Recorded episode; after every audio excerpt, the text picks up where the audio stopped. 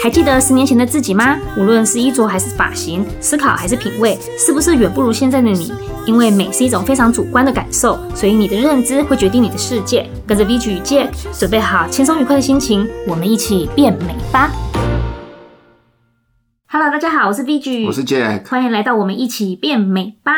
今天我们来让自己平反一下，来聊聊什么是美，还有我们一起变美吧，到底是在美什么？啊，因为常常会听到，呃，也不是常常听到啦，有部分呢，有部分收到的来讯，嗯、是啊，呃，有些有些网友给的讯息是比较多元一点，正面的、鼓励的也有，但也有一些。呃，网友是提出质疑的，或他自己私人的问题。嗯嗯嗯。然后在这么多这么多的问题，呃，因为我们现在主要接收这些问题讯息的管道，一个就是 Facebook 的那个粉丝专业，嗯，好，那个幼许业绩的粉丝专业，另外一个就是那个呃，你可以在你的。这个 Podcast 收听的平台上面可以做语音的留言嘛？对。那如果你的、你的、你听的那个平台是有这个功能的话，有些网友就会在这上面留言给我们。对。那我们其实也都有听到。嗯。那不是我们说我们很高傲都不愿意当下就直接回答大家，不是这样，是因为。呃，毕竟我们连录 podcast 的时间都是其实有点像挤牙膏这样挤出来的，嗯，对，所以没有办法就是立刻马上回。呃、有有些讯息，但是其实你们的东西我们都有听到，对，有听到。然后我们也有想想说，哎、欸，未来有机会在节目当中的时候做一次性的回复。那到目前为止大概已经进行了半年多以上了嘛。那、嗯、我们觉得说，哎、欸，这个时机也差不多，问题、嗯、呃整理整理，然后比较常见的几个问题，我们想说就是跟大家一起。做一个解答跟回复，就是有挑出几个就是讲比较完整问题的人，嗯，然后我们有把他你们的问题就是列出来，然后。像是，因为他有很多人就是讲说，为什么我们不是每一集都跟美有关？还有就是，我们一起变美吧。这个题目跟我们里面有时候讲的内容到底是，比如说像是大象的故事，嗯，还有一些什么泰坦，呃，就是呃，待会我们再一个一个，还有理财啦，对，一个一个把网友的问题念给大家听，然后我们顺便再做解答。那但是前言我们先聊一下，你先说。其实就像我们那个一开始开播首播的第一集的时候，其实我们已经我们已经讲过，我们一起变美吧这个频道，我们想要表达的是有些网友他。我猜他们没有从第一集开始，就第零集开始听，所以他其实不太知道我们这个节目到底要聊什么。对，那简单来说啊，哈、嗯，呃，因为你如果在每一个节目的开头，你会听到 V 局在讲，对，讲说啊，美是一种认知，好，然后它是一个，就是你你会发现就是。你看你自己的照片嘛，你脸书的照片，它会提醒你说，哎、欸，三年前，然后五年前、十年前有没有？嗯，你看那些过去的照片，你会发现，哎、欸，以前怎么这么好笑？嗯，以前怎么那么丑？这样，嗯、或以前我怎么会这样穿？穿、还是现在比较有型？啊、怎么会这样穿？看，我现在很漂亮啊！对啊。那你会发现，改变你的是什么东西？嗯，好，改变你的绝对不是只是单单的，就是外表打扮。外表打扮哦，今年流行穿什么装？今年流行复古。嗯、如果说。一直都是在最新的状态下，就不会有复古这个词。对，也就是说，一个美的产生啊，它跟一个人的认知有关，或者跟一个集体的共同认知有关。嗯，那如果你在认知上面能够超前大家，或超越你自己，嗯，你可以看到更多事情的方方面面，嗯，那你的人生就会变得更美。嗯，所以我们追求的其实不是说只是外表一眼上面看去的美，嗯，而是说。一个人跟你接触之后，他会觉得跟你相处是舒服的，是快乐的，嗯，打从内心觉得哦，这个人好美，嗯，这样的感觉，还不就是看到你的时候会觉得，哎、欸，你还不错，嗯，你你是有你的样子，你是很有型，其实这是我们想要给大家传达的一个方向，就是你看我们自己，我们有很多我们自己的个人特色，那每个人都是独一无二的，所以美是不一样的，但是。我们想要传达就是会让你提升，让你看起来有你那个样子，有你的态度的那个东西，其实叫做认知。嗯，对，这是我们想要传达的。所以就是说，并不是说只有我跟 VG 两个人的认知才叫做美，对，而是说我们一方面在我们接触的客户当中，或我们接触的厂商当中，嗯，你会听到很多形形色色的故事，各式各样故事，嗯，然后。你会见识到各式各样的人，嗯，然后你就会慢慢出现一套你自己对这个美的理解，对，然后你的想法，然后说我们想说，把我们这些，毕竟大多数的呃朋友们还是没有在创业的嘛，嗯，然后没有在接触到，除非你是做业务工作，你会认识比较多人，对，对，那我们是觉得说。你可以用一个不同的角度去学习到、嗯、看到人生当中不同角度的事情。对，所有东西的美，包含旅游啊，嗯，包含你念了什么书，然后还有就是你的生活吃了些什么。其实我，嗯、其实我们也是在每一集的节目当中试图做一点点的尝试，看看大家的回馈跟反应如何。哦，对对。然后我们才会决定说，哎、欸，后续这些主题要不要持续开下去，或者是说，呃，把它收敛一点。嗯嗯。那因为有一些网友他们的提出来的问题，然后我们我们其实各位，如果你有仔细看我们的题目，你会慢慢发现，哎、欸，好像慢慢又又有点朝向朝向。大家觉得的美，大家意识中觉得说啊，美就是要讲服装啊，讲发型啊，讲皮肤啊，然后要讲保养这些，所以我们想说，我们可能节目还是呃尽量导向多少会讲一些。大家比较期待的内容，嗯嗯，那还是会穿插一些，比如说像女人故事啊。对啊，哦，我很喜欢女人故事，可那。目前为止，最多人喜欢的是我们讲过呃，卑弥呼，对，卑弥呼，还有雅诗兰黛，雅诗兰黛，张爱玲，我们就讲过三个，三个人。好，这三个人，我们呼声最大的是。应该是张爱玲吧？张爱玲对哈，嗯，张爱玲张爱玲前阵子播出嘛，上上上个月，上上个月，对，去年年底连听三集超过瘾，大家赶快回去听。对，如果没没听的话，你可以再听一听。那我们在听这些成名的女人她们的故事的时候，也是希望大家可以从她们身上学到一些。或他们看事情的视角，对，他们面对世界，面对优秀的人，对，面对世界的态度，嗯，未来陆陆续续我们也还会呃介绍一些我们觉得呃很不错的一些故事，女人的故事，对，分享给大家，嗯嗯。然后，那我们现在就来为我们证明一下，就是有一些解答一下网友的提问，他的提问，还有他们的想要问的事情。首先第一题。第一个就是我们第一集大象的故事。嗯，有一个网友 Cream 叫做 Cream，嗯，他有提出一个问题，就是说你讲的这些故事实在是太残忍了，而且我早就 我早就知道了，我而且有的地方我从新闻上就看到，我从网络上就看到，我为什么要浪费你的时间听你再重新说一次这些残忍的事情呢？这跟美有什么关系啊？他的 Queen 的留言其实很长，然后嗯，大意其实基本上就是说。我们讲的事情太残忍的故事，其实他听不太下去。对，他听不下去，他说他想他想睡，然后想要 peace 一点，没想到听到这一集这样。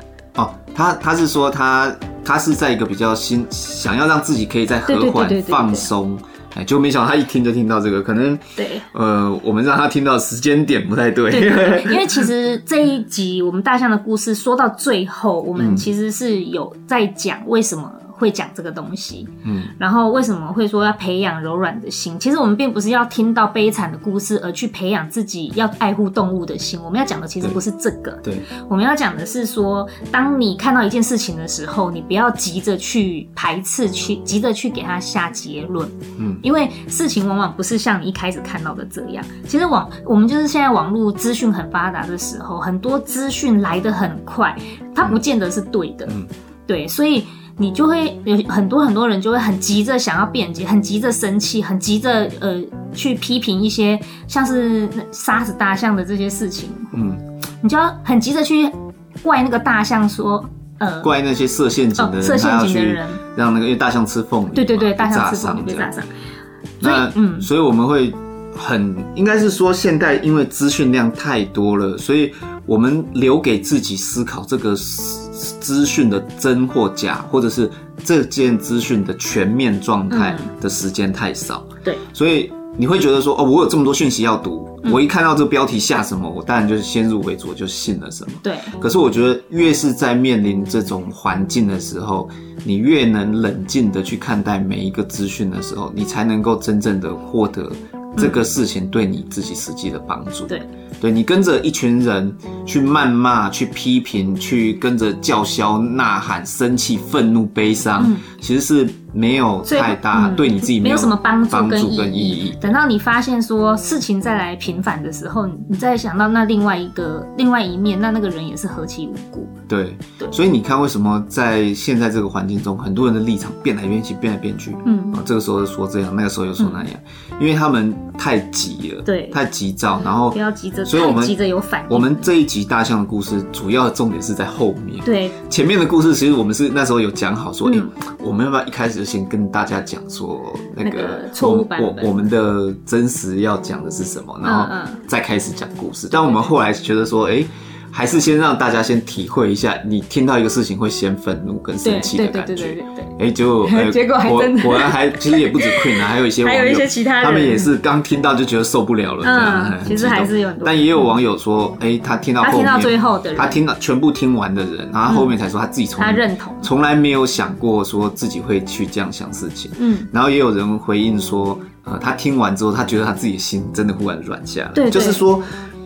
资讯量太大的时候，容易让人剑拔弩张，全身绷紧。对。但是当他哎、欸，我我干嘛这么绷这么紧？对。我干嘛这样这么紧张的面对这个世界？对，对。他当一提一个这样的质疑对自己的时候，他整个心都软下来。对。就觉得说，哎呦，好像没有这么。必要急着去判断一些事情，嗯，这才是我们所想要表达的重点。嗯，对对对，所以好，那我们第二个就是第二个问题，对，紧接着哦，我们第二集，然后就是那个太太你的发型有点问题，嗯，那个又又有一个新的留言，然后他是讲说，那个网友叫做 Jamie 啊，Jamie 对，Jamie，哎。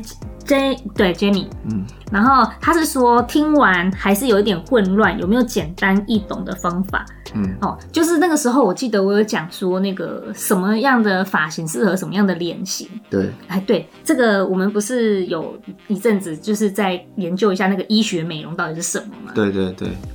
你你来跟大家分享一下，就是那个关于其实是这样哈、我觉得呃在那一集当中，其实 Vige 已经提出很多建议，但如果说有没有更简单的方法，如如果说你觉得啊，我我。我好，我还不是很熟悉发型跟脸型怎么对的话，你可以回去再多听几次 V V 曲那时候的建议。确实是，就你可能把那，那把那几段就是重复多听几次，嗯、大家可以听有关你自己的部分。其实我那一集的重点，嗯，应该说是，我觉得刘海，嗯、我觉得那一集我可以印象中啊，就是刘海的事情，我觉得很挑人，嗯，所以刘海这件事情。尤其是那个么型妹妹头那种刘海，模型是我的致命伤。对我，我觉得要留那个发型，你要很慎重，因为并不是所有的人都像很多日本妹妹这么可爱，可以留那种发型。嗯，那像我自己也剪过啊，嗯，有得到称赞的很少。嗯嗯，而且还曾经有人在我以前那个呃 YouTube 下面影片留言讲说，如果可以不要刘海会更漂亮。嗯，嗯然后想说对。所以刘海这件事情是我觉得，嗯，不是每个人都适合的。哎、欸，前一段时间我看那个林依晨也留了一个么字形啊，真的吗？哎，他也没有么字形，嗯、我自己是看不太习惯的。但是，嗯、呃，那个 AJ 说有些人会很喜欢，对，对，所以其实我觉得是看人。对，其实这个刘海这个东西、那如果你说简单一点啊，像刚刚 V 局有提到，就是说在那种医学美容的主流领域里面啊，哈、嗯，呃，就是让一个人变美啊，哈，其实。头发它最简单评判的方式就是说，头发是要帮助脸型做修正。修饰，嗯，因为一个人呐、啊，哈，他美或不美，最主要、最主要、最主要就是他的轮廓，嗯，好，对，你仔细去看啊，哈，单看你你你把照片拿起来，只看这个人的眼睛。只看这个人的鼻子，只看人的嘴巴，你分不分得出来他是男生或女生？其实有些分不出来，有些很难哦、喔。因为虽然男生的鼻子、嘴巴可能比女生通常都来的大，然后女女生女生可能，可是你看哦、喔，男生也有很漂亮的眼睛的，对，男生也有很秀气的鼻子的，对，男生也有那种性感丰唇的，所有都是。所以如果我把它全部遮掉，只 留单个器官给你看，你认得出来这是男生女生吗？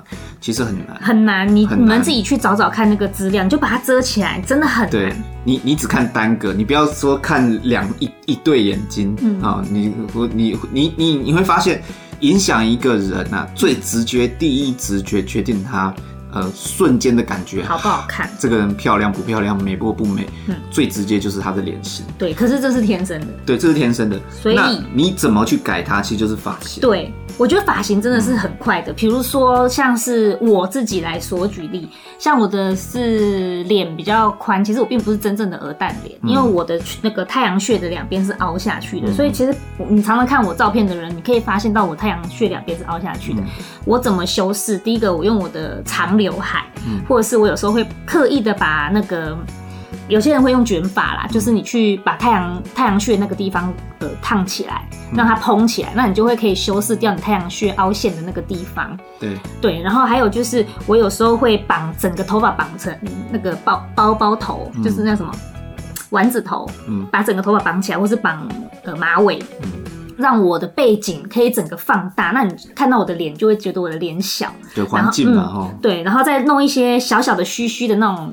呃，小小的修饰的刘海下来的时候，遮住你的太阳穴两边，像因为我太阳穴凹陷嘛，嗯、那只要能够稍微的遮住一点点，你就觉得哦显年轻，嗯、拍照怎么样都好看。对，嗯，这就是还蛮简单的方法，就是用头发发型去遮盖掉你轮廓不完美的地方。对，基本上我们认为轮廓美啊，哈、嗯，就是不是我们啦，就是一些美学大师他们，对对，或者说站在艺术的角度来看，嗯、一个人的脸美就是从上到下，就是从。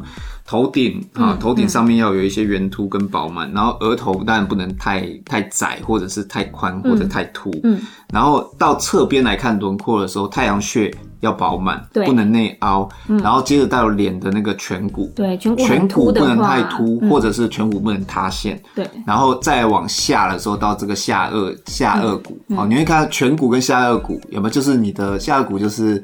这个这个怎么讲？腮帮子那边啦，啊，对对对，耳朵下方，耳朵耳垂下沿，接下来你会摸到两个凸凸的地方，这两个凸凸的骨头，它也不能太凸，嗯，然后再往下到下巴，嗯，基本上是上宽下窄，从上面要慢慢收下来，慢慢收下来，慢慢收下来，那。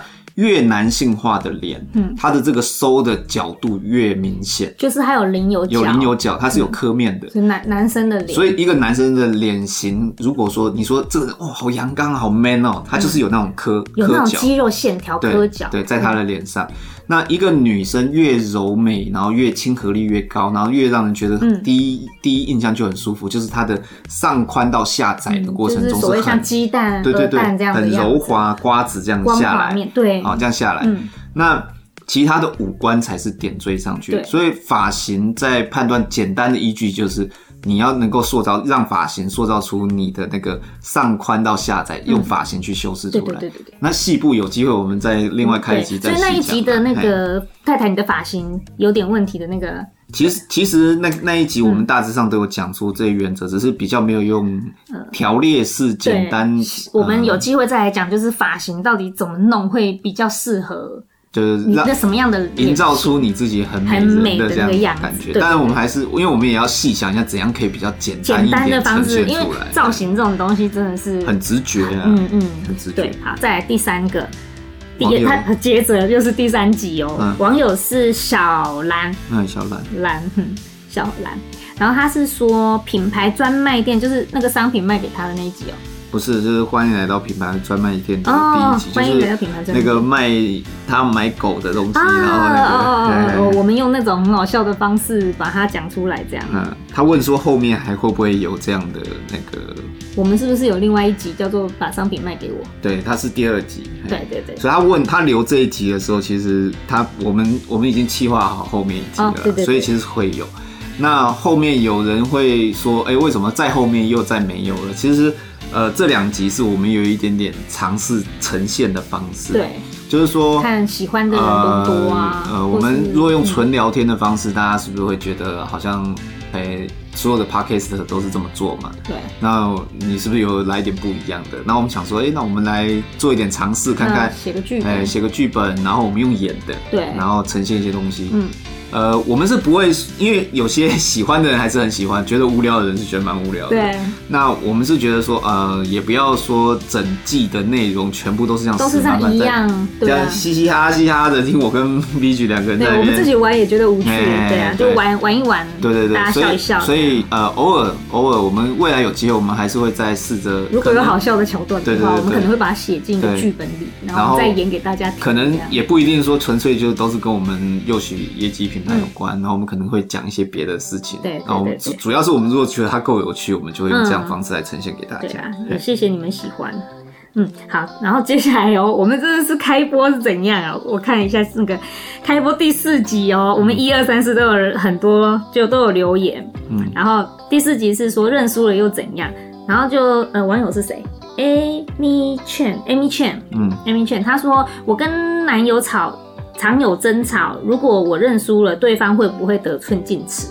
嗯嗯，我们认输了又怎么样？其实是在讲说你是放过自己了。嗯、其实，很多时候就是我们太会觉得面子，你跟男男友吵架，男友会不会认输？我们所谓的认输，不是那种认输啦，不是说你要在口头上跟男友说哦，对不起，都是我错了。你不用，如果不是你错，你不要去承认是你自己错啊。嗯，对你，我们所谓的说，你你不要去。可是很多吵架，女生吵架是没有原因的，所以在道理上面，女生会站不住脚。它是一个情情绪的抒发，你很难用逻辑上面的道理去跟他讲。嗯，所以如果你硬要讲道理，就会变成女生是理亏。嗯，然后他就会觉得说，哎、欸，是不是我错这样子？我错了，我觉得不要这样子说。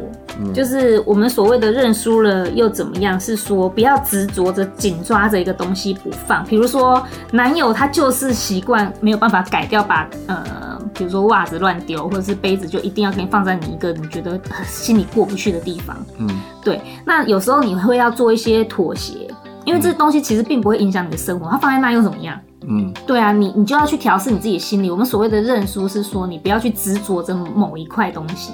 嗯嗯，所以你要适时的能够。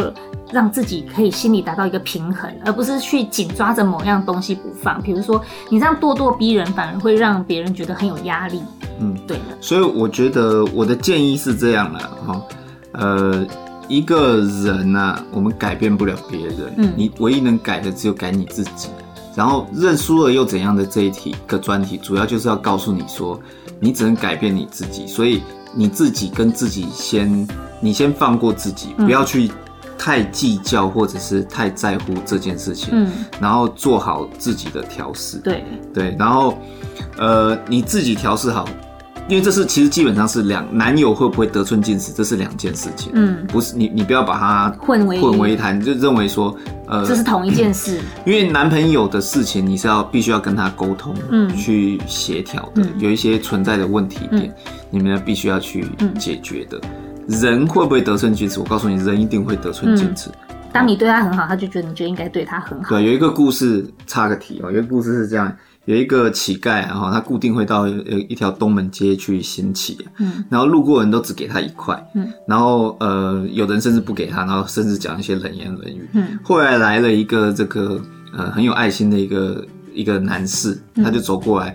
直接给他一百块，嗯，然后而且在那一天之后，这个男士每天都走过来给他一百块，嗯嗯嗯，然后给着给着，就两三年就这样过去了，嗯，然后有一天呢，那个这个很这个善心的男士就没有再来了，嗯，这乞丐就想说，哎，奇怪，今天那个善心人怎么没有来？嗯，然后就等啊等，等啊等，就过一个月过了，嗯，有一天他忽然看到那个善心的人士又来了，在他的那个碗里面丢了五十块下去，嗯，然后他就说，哎，等一下。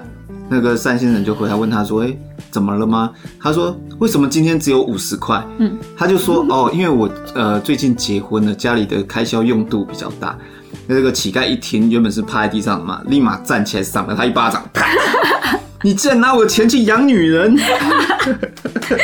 太好笑了，你懂这意思吗？嗯、就是你对一个人好啊，嗯、久了他觉得他应该的，嗯，就觉得、呃、久了会变，然后你一旦稍微对他没这么好。嗯他就会觉得你亏待他，嗯，可是多少人会细想，这个人家对我的好其实是一种恩赐，对，值得感恩跟感激。对对对对对，给你一百块变成给你五十块，你还是得感激啊。对呀，你怎么会赏他一巴掌，然后说你拿我五十块去养你？所以关系这件事情是很微妙的。刚刚你说你认输的，男友会不会得寸进尺？其实我我一直觉得不要轻易的说你认输，尤其是嘴上不要轻易的跟别人说对不起。嗯，你要先去你，你就算你真的觉得对不起他，你可能要用别的方式去还给人家，嗯，或是对他别的方式对他好，让他感受到说你有对这件事情你是在意的，然后你是在意他的想法的。如果你嘴巴上面直接的说对不起，你当然会让男友得寸进尺，嗯，对，所以你不能直接的就说对不起，这件事情是我错了，嗯，我认为是这样。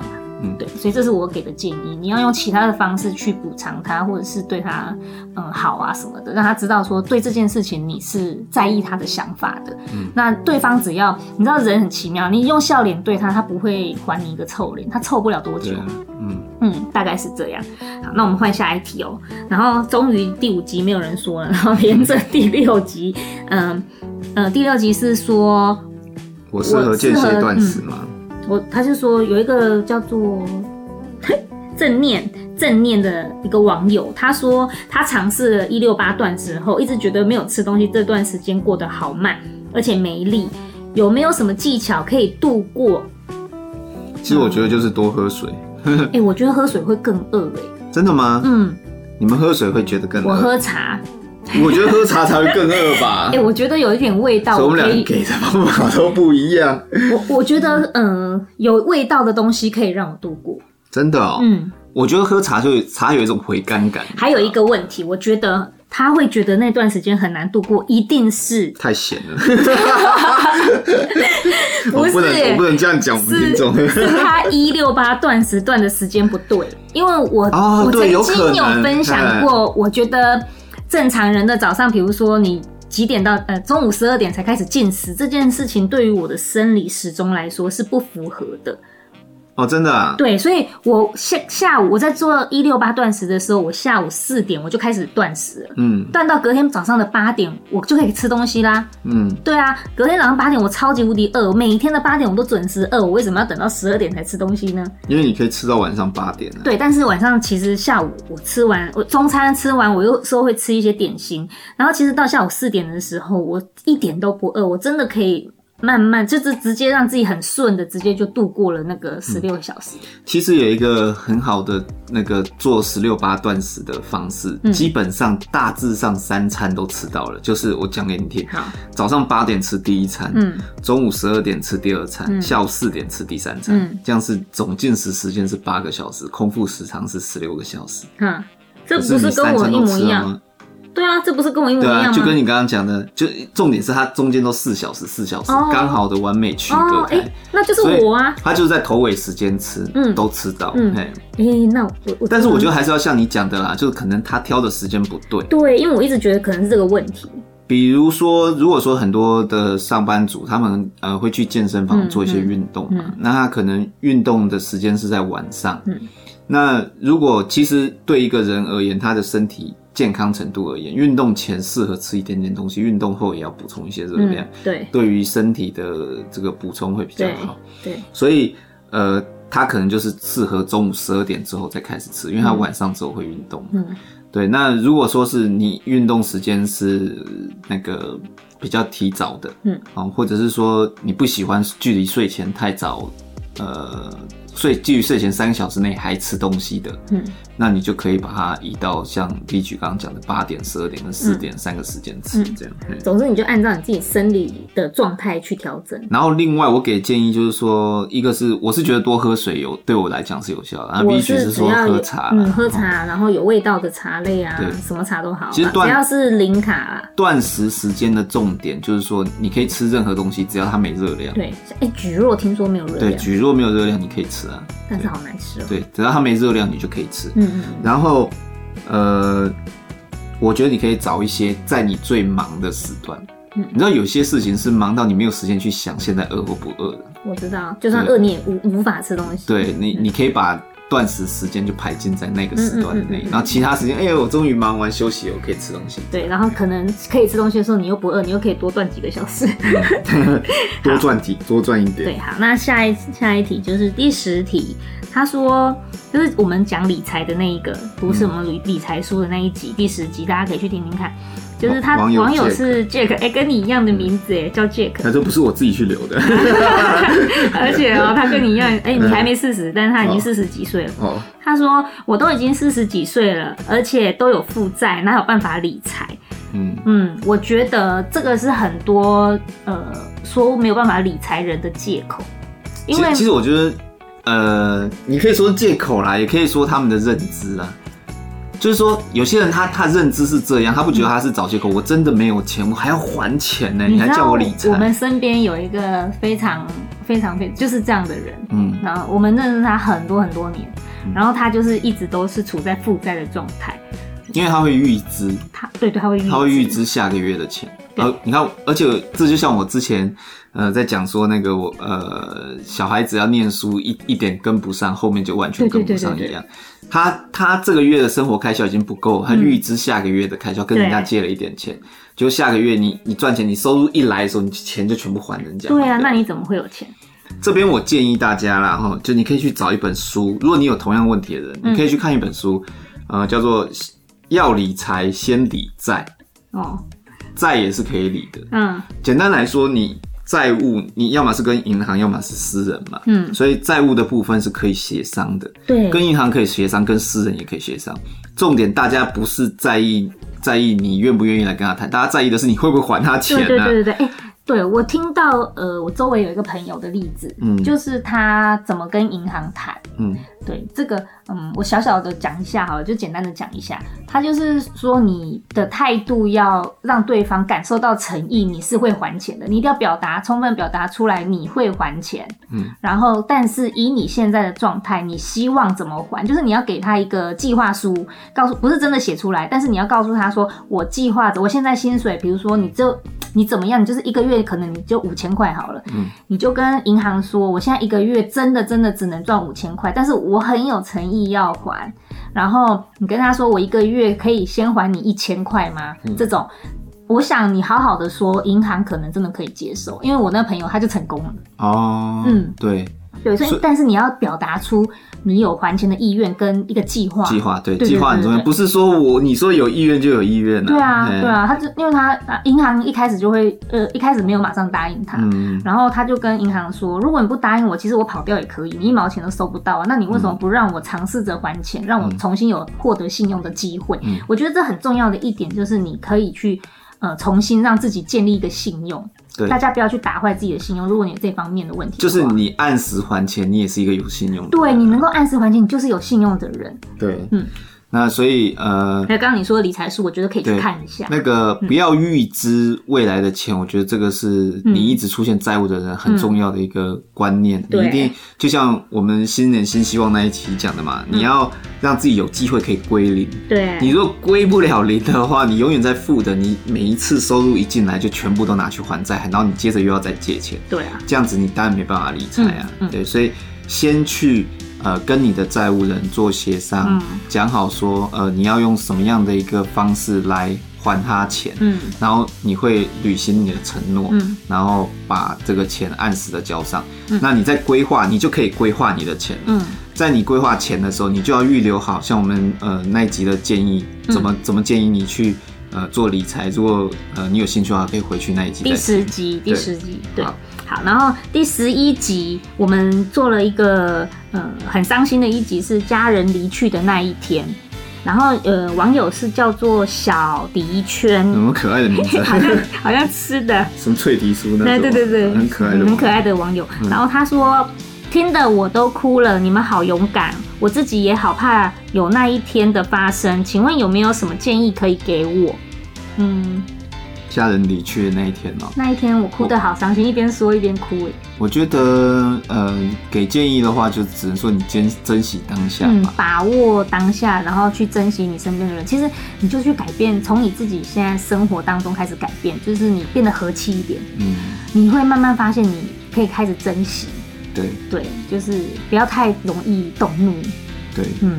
其实你现在越珍惜他们，然后等到你对他们越好，嗯、等到他们离开的时候，你的遗憾就越少。越少，对我，嗯，我觉得这点很很还蛮奇妙，就是你人生哦，不管怎么样，都会有遗憾。即使你做的再怎么好，嗯，就是你对你的父母，就算好到一百分，你真的是完全一百分，嗯，可是到了他们离去的那一天，你还是会深感遗憾，还是会有、嗯。不过。不用这么的悲观，这么的伤心的想，因为人生呢，它本来就不是完美的。如果你一直追求着完全无遗憾的完美，其实是非常不可能的，然后而且是。有问题的，这样的心理是有问题的。其实不完美才是完美嘛。嗯嗯。然后我觉得你可以意识到说，呃，你会担心未来的那一天，就代表说你其实也是很爱你的家人。你很爱你的家人。对，所以其实你有这个意识到，就是一个很好的一个要点。你觉得可不可以先做心理准备，迎接的那一天的心理准备？我觉得不需要做心理准备，因为呃。该伤心就伤心，该笑就笑，就是把握当下。对，那是人生。嗯，那你的人生的那一块叫做痛楚，你就去品尝，品尝那一份痛楚。重点在于你现在还可以珍惜他们的时候，你有没有好好珍惜？对，还是那一句话，就是把握当下，珍惜你现在身边的人。对，嗯，好。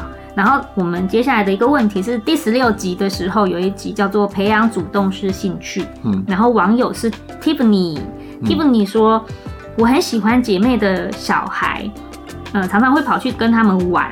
这样是主动式的兴趣吗？我们说那个主动式兴趣就是你要付出。呃，你主动的心心思跟精力，他这样也有，这样听起来感觉这个是主动式兴趣，没错啊，是哦。但是其实我们想要强调的点是说，你有得到这个这个兴趣是能够提供你专注力，嗯，就是你专注在做一件事情，然后这件事情是来自于你自己主动的注意力集中。比如说你打电动啊，你打电动，你的注意力你会觉得你注意力是集中，可是它是被动式的集中，是。电动电玩里面的内容吸引你，在追剧看剧，你觉得你很专心，嗯，可实际上是电视剧里面吸引了在吸引你，他在控你的脑，所以在这种情况的兴趣是提升不了你的认知，嗯啊，没办法让你变得更好。我们要强调的是能够提升你认知跟技能的，嗯，这种兴趣。对，所以其实主动或被动不是重点，重点在你能不能学到东西，专注。对，就是。focus 在一件非常总总之，那个 focus 不是说你的注意力被吸走，而是你你自己本身去专注在某一件事情上面，并且有学习到东西。对对对对，提供你的注意力来让自己获得更高的价值。对对对对对，所以你喜欢嗯姐妹的孩子，你就多陪他们玩，那是没什么关系。但是你也不必刻意去分他是主动还是被动，因为我们的重点其实是放在说你有没有办法在兴趣中提升自己，这样。他提升自己带小孩的技能，哎，这如果是你，如果是这样，对，如果你的目标是我将来要当一个好妈妈，我先见习，嗯，我想知道跟孩子互动什么，或者说我觉得我想成为一个育儿专家，或我想呃想写一本书有关于育儿的，这些都是这就算了，这个就算了，因为它提升你了，对你有帮助，哎，看从哪个角度出发。好，然后最后最后一题了，你要不要来讲？哦，最后一题是那个网友简。好，这个很简简，好好简单哦。简也是有简单。网友简说，呃，在第十七集说好话的艺术，他说我有尝试开始说好话，可是有时候我觉得自己这样好虚伪。难道说好话就是要当个虚假的人吗？哦，其实我觉得，如果你会这样想，表示你还没有内化，表示你自己的头脑还没有想要真正的说好话，你还不是那样的人呐。但是可以去练习。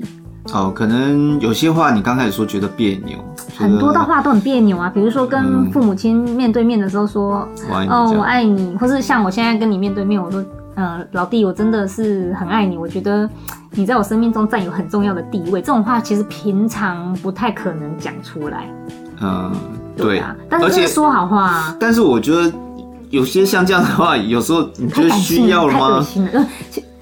啊，不如平常对他们客气一点。对啊，然后行为上面那个，那我们觉得说说好话艺术不是单方面只是称赞而已，嗯嗯嗯，就是说你说话的时机点，你说话的语气，你说话呈现方式的技巧，对，哦，这些都是说好话的艺术，嗯、而不是说单单的内容。对啊，嗯、像。